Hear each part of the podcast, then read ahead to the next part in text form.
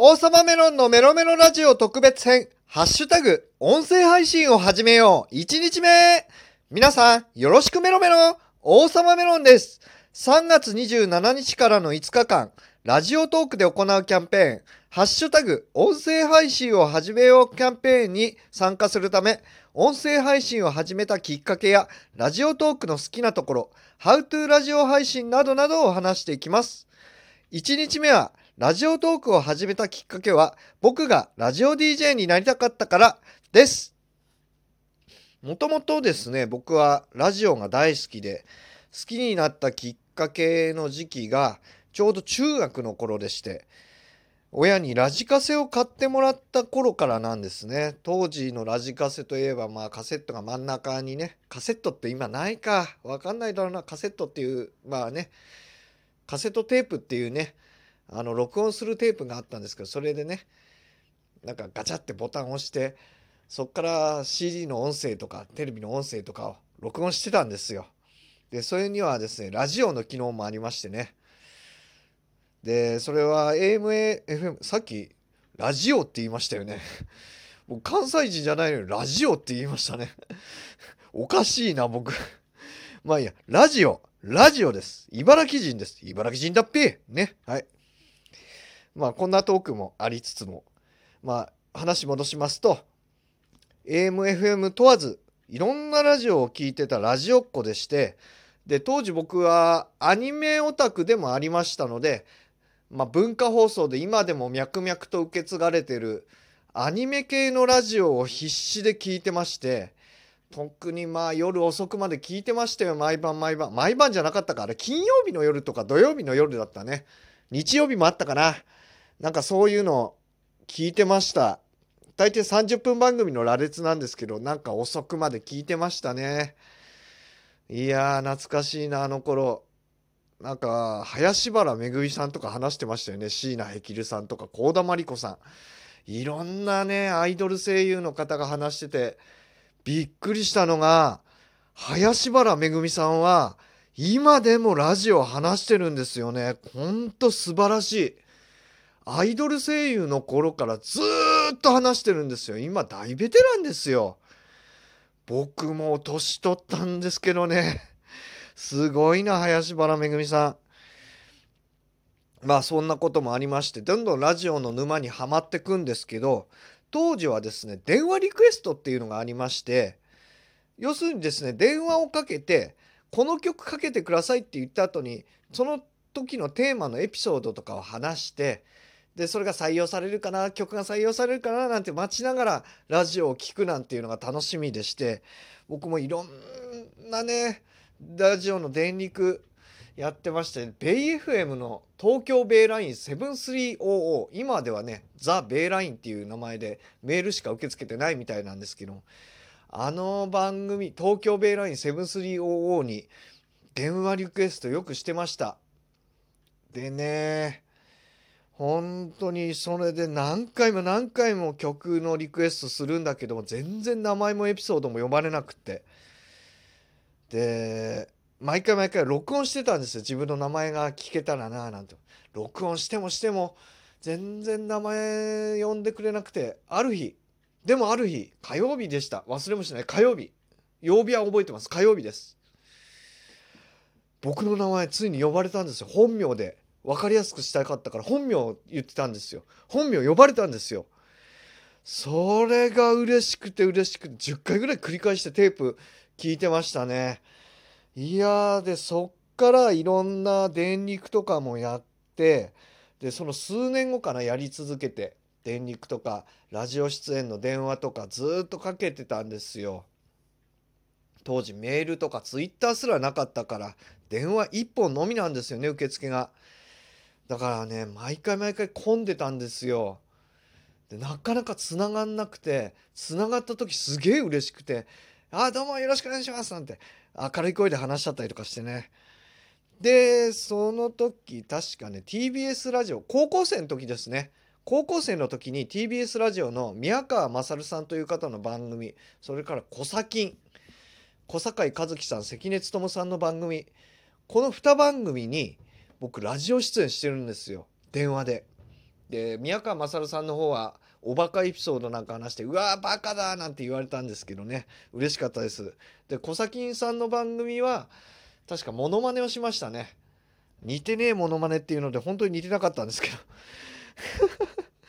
本当そういうことがありました。でまあやがて大人になるんですけどラジオ好きは変わらなくてだんだんだんだんメール投稿するようになったんですよ。でこれがなかなか読まれなくてねやっぱり読まれねえなーなんて思ってたんですよ。そしたらある日1通しか送ってなかった深川亮さんの番組にメール採用されたんですよ。でそっからもうガンガンガンガンネタが浮かぶようになってきてメールガンガンガンガン送って毎週毎週呼ばれて常連になったんですよ。で他の番組でも反常連になってすげえ嬉しくてただ一個だけ懺悔したいことがありまして常連になってくると慣れてきちゃったせいかネタ人のネタパクっちゃいました。えでこれは今懺悔するために言いますけどネタとしては100年に一度の逸材は2年に一度出てくるっていうネタ。あれね多分聞いたことある人うっすら JWAVE で聞いてたことある人いるでしょうか。僕のネタとして送ったものとして採用されたの聞いた人もいるけどあれは別の人のネタだったんで本当に懺悔します。あの時は本当に申し訳ありませんでした。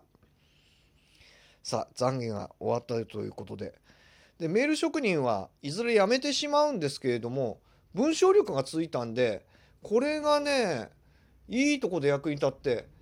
就職面接の履歴書の自己 PR 欄に一切困らなくなったんですよ。これは宝ですね。ラジオやにメール送っててよかったって思いました。本当によかった。で、それでまあでも就職はうまくいかないんですけどね面接は下手だったんですね うん難しいもんですよ就職面接はね本当にでいつの頃からかこれも大人にだいぶなってからなんですけどラジオで喋りたいっていう思いがずんずんずんずん湧き上がってきてどんどんどんどん湧き上がってきたんだけどどうすればラジオで喋れるのかっていうのがネット検索とかも当時なあんまりなかったから分からなかったんですよ。悶々とする日々が数年続いてである日 JWAVE から JWAVE のラジオ局からラジオナビゲーターこれラジオ DJ のことですねオーディションやりますって言ったんです。で JWAVE って西洋かぶれの放送局だから英語ができることが条件だったんですけどね英語ができること条件だったんですけど僕は英語できないんですよ。でもなんか英検3級は取ってたからその場しのぎの英語で 本当にその場しのぎの英語でもうガンガンになんか取り直し何回もしてやったんですよで音声ファイル送ってで久しぶりにその音声ファイル聞いたらすげえ恥ずかしくて消しちゃったんですけど まあもちろん落ちましたよ。その場しのぎの英語じゃ無理です。ね。ただその後も出たい気持ち夢は持ち続けててラジオに出たい気持ちですね。悶々とする日々が続いてたんですよ。で携帯電話もスマホになりアプリも充実してきた頃ですね。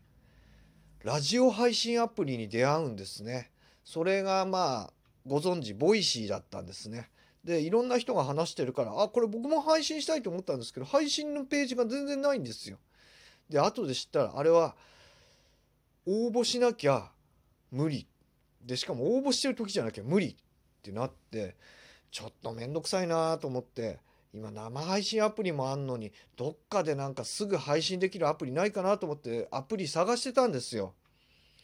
そしたらラジオトークに出会ったんですよ。これだったらラジオ配信できると思って。そして今こうしてラジオ配信しています。もう本当にね中学の頃からラジオが大好きであのね深夜ラジオこっそり聞いてるんだよなみたいなそういうラジオがしたくてまあその割にはちょっとかけ離れてるかもしれないんですけどそういうラジオやりたくてねでラジオの配信してます今。で今話してる内容今配信として話してる内容過去の配信ですねそれがまあ結構世の中に物申す系が多くてまあちょっとねそういうラジオかなと思われてるんですけど僕は本当にいろいろ話したくって好きも嫌いも世の中に物申すもね日常も話したくってだから本当にいろんなお客さんがついてほしいなと思ってます。今後もよろしくお願いします。そしてこのキャンペーンも参加するんでぜひこれからもよろしくお願いします。ということで3月27日からの5日間はラジオトークのハッシュタグ音声配信を始めようキャンペーンに参加しますアプリで聞いている方は良かったと思ったらいいねボタンなどを押してくださいまたリンクが貼ってあるメッセージフォームや Twitter のハッシュタグメロラジでもメッセージを受け付けております。このキャンペーンの詳細はアプリのホームにあるオレンジのマナーをタップしてください。では明日も行きます。生きてます。バイバーイ。